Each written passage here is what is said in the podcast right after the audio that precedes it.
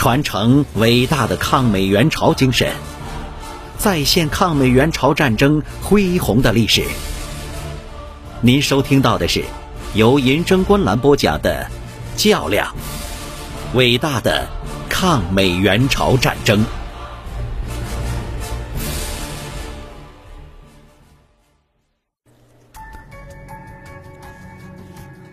就在美军第一军和第九军在西线向汉江南岸猛烈进攻的同时，美军第二师负有为美国第十军和南朝鲜军第三军团进行战场侦察的任务。他们从一月三十一日开始，沿元州、底平里轴线和元州横城轴线进行威力侦察。二月二日，起一部进窜至横城。三日。二师二十三团进窜底平里。二月五日，李奇微命令美军第十军和南朝鲜第三军团在中线和东线发起名为“围歼行动”的进攻。以美军第十军指挥的美军第二师和南朝鲜第八、第五师以元州、横城、红川为轴线向北攻击；以南朝鲜第三军团指挥南朝鲜第七、第九师由宁越、京善。向平昌以及以东一线出击。美军第七师和南朝鲜第三师为美军第十军和南朝鲜第三军团的预备队，向中州以北及横城一线集结。志愿军为在东线创造歼敌条件，一月三十一日，彭德怀即令四十二军主力于二月一日晚出动，集结于龙头里、底平里地区。令该军在杨德院里地区的第幺二五师控制底平里及其以南地区，保持阳平至底平里的公路。命令六十六军第幺九八师占领龙头里、红川以南之要点阵地，阻击美军第八师、南朝鲜第八师的进攻。连司命令人民军第五、第二军团于横城至神林里地区就地展开防御。以掩护志愿军主力集结和寻机歼敌。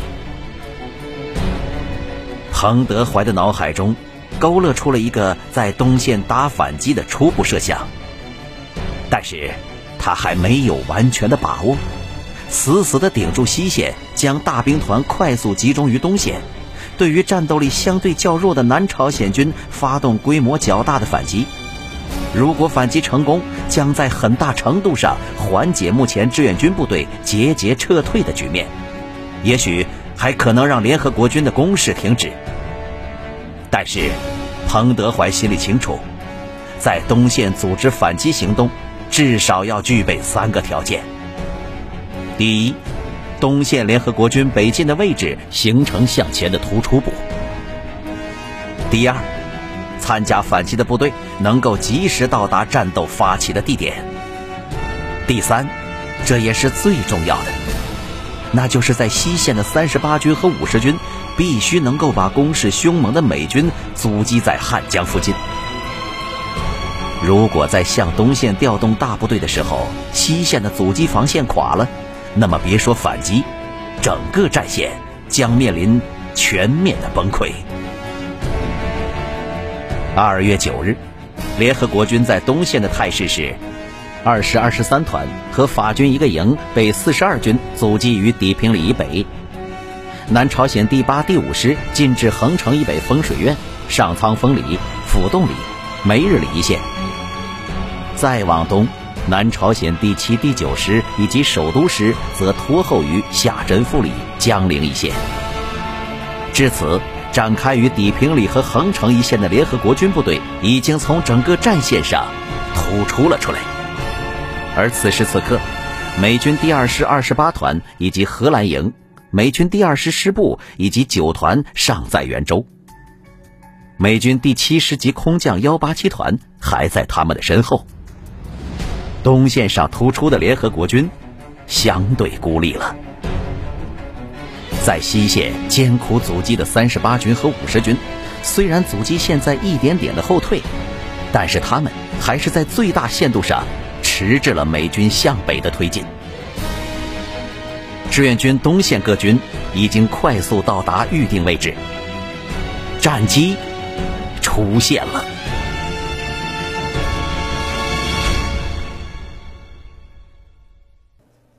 第二百零七集，志愿军四十二军主力和六十六军幺九八师分别于二月二日晚出动，于四日和六日先后到达指定地域。幺九八师和人民军第五军团取得联系，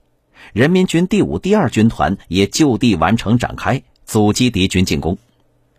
人民军第三军团则迅速从金城地区前调。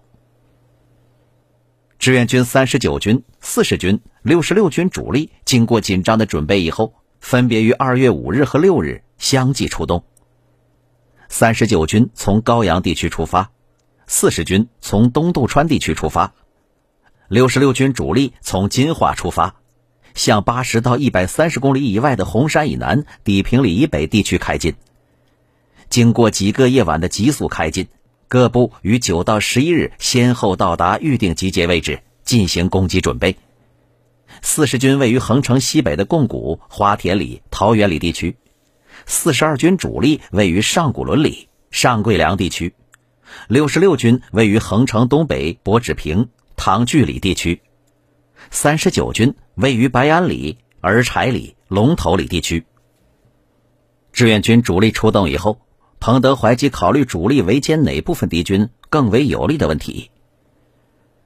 二月七日。南朝鲜第五、第八师和美军第二师两个营进至横城以北十余公里及东西一线。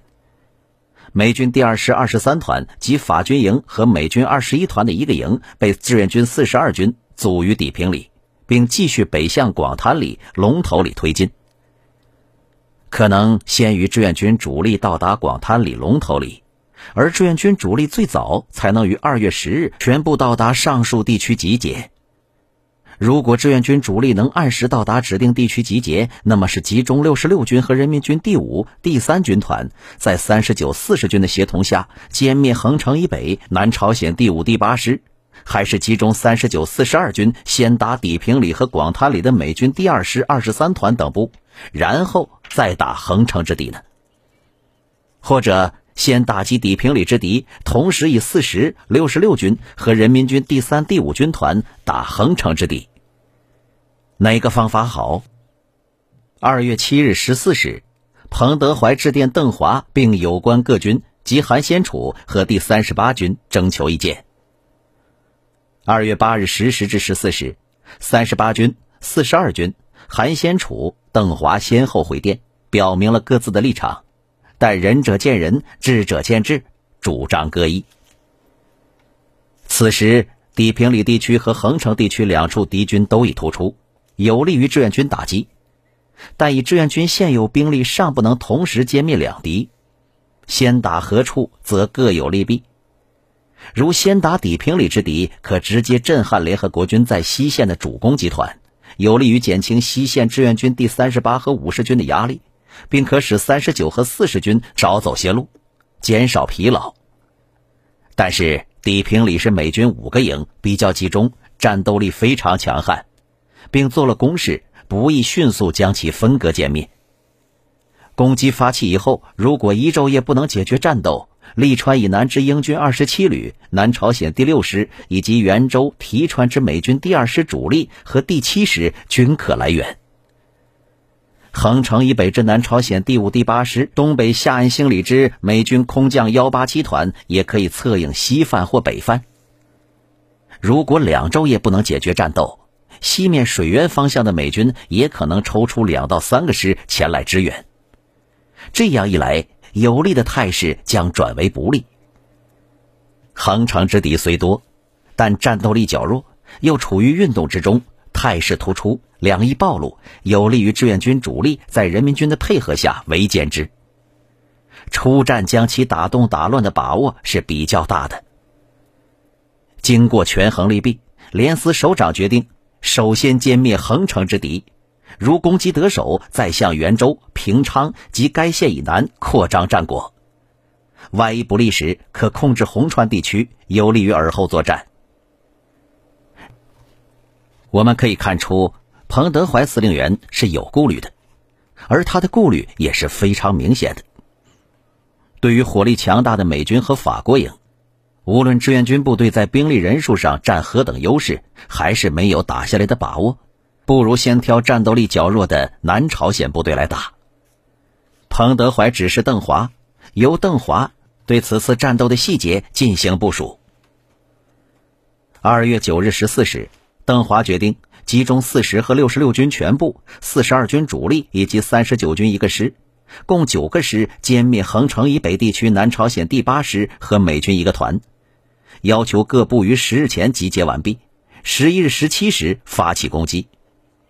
具体的部署是：四十一军欠一个师又一个团，指挥三十九军幺幺七师，并配属炮兵二十五团一个营，在集结地域从西北方向向横城及横城西南攻击，切断南朝鲜第八师南逃的退路，并向横城攻击。以幺二五师欠一个团前出至横城西南的界田里、回岩峰地区，阻击元州方向可能向北增援的敌人，并向东策应第六十六军作战。四十军配属炮兵四十四团两个营，二十九团两个连，在红川横城公路以西风水院、大三马寺地段攻击，歼灭横城西北风水院、李木亭、广田地区的南朝鲜第八师。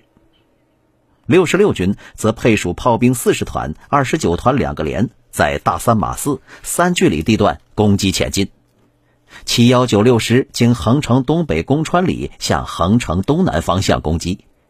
首战德高山、曲桥里，与四十二军幺二五师构成合围，切断横城之敌南逃的退路，阻击元州之敌向北增援。幺九七师从大关带里向横城东南的红桃山、国士峰攻击，歼灭该地之敌。幺九八师由横城以北之五阴山向志洞、草堂方向攻击，坚决歼灭该地之敌。三十九军欠幺幺七师为战役预备队，配置在龙头里东南地区，保证主力右翼的安全。战役发起以后，逼近并监视底平里之敌。如敌人难逃，则应以勇猛动作截击之。四十二军幺二六师和幺二五师第三七五团仍控制注意山及底平里以北地区，继续钳制底平里地区之敌，并受三十九军的指挥。另有朝鲜人民军金集团决心以三五军团在三距里至乌巷里十五公里地域上实施反击，首先歼灭横城东北府洞里、于屯里至南朝鲜第五师一部。然后向横城东南鹤谷里、乌原里方向突击，以第二军团配置于自主峰、太岐山地区继续防御，积极钳制敌人，阻止南朝鲜第七、第九师西援。待反击成功以后，各军团继续向平昌、宁越方向发展。为求得这次作战的全胜，邓华同时向各军下达了战役指示，内容如下：此次战役。我军集中九个师的绝对优势兵力，以层层切断分割围歼横城以及以北地区之敌军四个团，其中美军一个团，伪军一个师。根据客观情况，我们是完全有把握取得胜利的。关键则在于六十六军主力迅速进至横城以南，切断敌人退路，和四十二军主力将尾八师向横城逃窜的退路截断。以及四十军和幺九八师也应以迅猛的动作，从正面、侧面同时各个分割歼灭敌人，以求得速战速决，连续扩大攻势。为此，在战役上已特别注意以下几点：一，除四十二军情况较为熟悉外，其他各军军才赶到，对地形敌情均不熟悉，对作战是有直接影响的。各部必须抓紧时间，迅速查明当面敌人分布、火力配置以及工事建设情况，选好当前攻击的目标，及向纵深穿插道路与调整自己的兵力和火力等，以便在战斗发起以后能更顺利的发展。二，不论在战役战术上，均应将敌分割，集中优势兵力，迅速各个歼灭之。组织向敌攻击时，必须选择在敌人的侧后或结合部。担任迂回各部应不顾沿途敌军的阻击，主力迅速向预定地区猛攻，才能截住敌人。三，必须特别注意各种火器的组织使用，绝对争取局部和短促火力的优势，掩护我步兵攻击。一般的从正面攻击的部队，必须将配属军的野榴弹炮参加配合。迂回部队也应设法携带山炮及很好的组织团炮兵火力，直接支援步兵。四，要有充分的白天作战的思想准备，估计一个晚上不能解决战斗，必要的情况下，白天必须作战。在与敌交错混战下，敌机是不易辨识的，只有这样才能迅速彻底的歼灭敌人。五。现在敌人已注意到对制高点山头的攻夺，我各攻击部队抢占制高点后，以少数兵力控制并迅速构筑简单的工事，随时准备打击敌人的反扑。六，各部应组织精干小部队插入敌人阵地的后方，专门打敌人的炮兵阵地，以侦察队深入到敌后破交袭敌。参战的各军，根据连司的指示，全部到达集结位置以后，都要进行五到十七个小时的准备工作。其中四十二军准备了十七小时。志愿军政治部于二月十日发出了政治动员令，指出第四次战役的主攻就要开始了。这个任务无论从哪个方向来讲，都是要求我们必须胜利才行。因为只有胜利，才能巩固已得的阵地和前三次战役的战绩；只有胜利，才能挫败敌人进攻的气焰和增加敌人内部的矛盾；只有胜利，才能继续提高中朝人民和全世界人民的胜利的信心；只有胜利，才能争取休整补充的机会和争取最后消灭敌人的准备时间。这个战役关键的重要性，凡我全体指战员必须清楚的认识，务以全力争取这个战役的全部胜利。动员令分析了这个战役能取胜的有利条件，对担任防御、突击、阻击、打援等不同任务的部队分别提出了要求，要求根据战役的意图和各自担负的任务，坚决执行命令，想尽一切办法克服困难。争取新的胜利，并特别注意俘虏政策、群众纪律，号召志愿军与人民军进行打胜仗比赛。彭德怀司令员同时将这一动员令批发给人民军各军团，一切都已经准备就绪，士气可鼓，不可泄。当初，毛泽东要求彭德怀立即发动第四次战役。并把志愿军的战线向南推进到三六线上，而目前的战场局势是，西线志愿军不得不向三八线以北后退，以赢得东线的战机。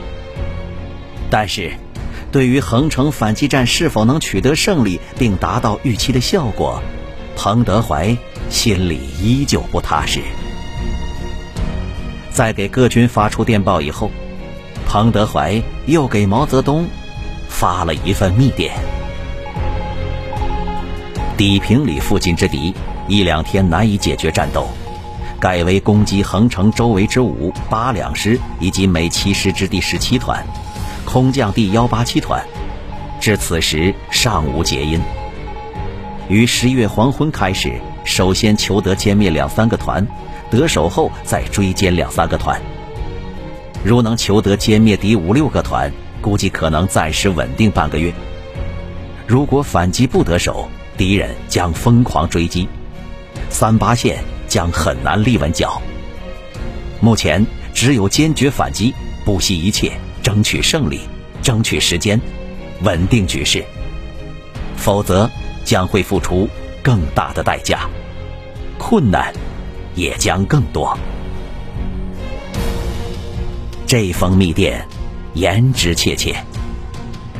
我们已经永远都无法知道，毛泽东在读到这封电报时，应该是什么样的心情。横城反击战，就是在这样的背景下开始的。请继续收听较量，伟大的抗美援朝战争，横城反击战。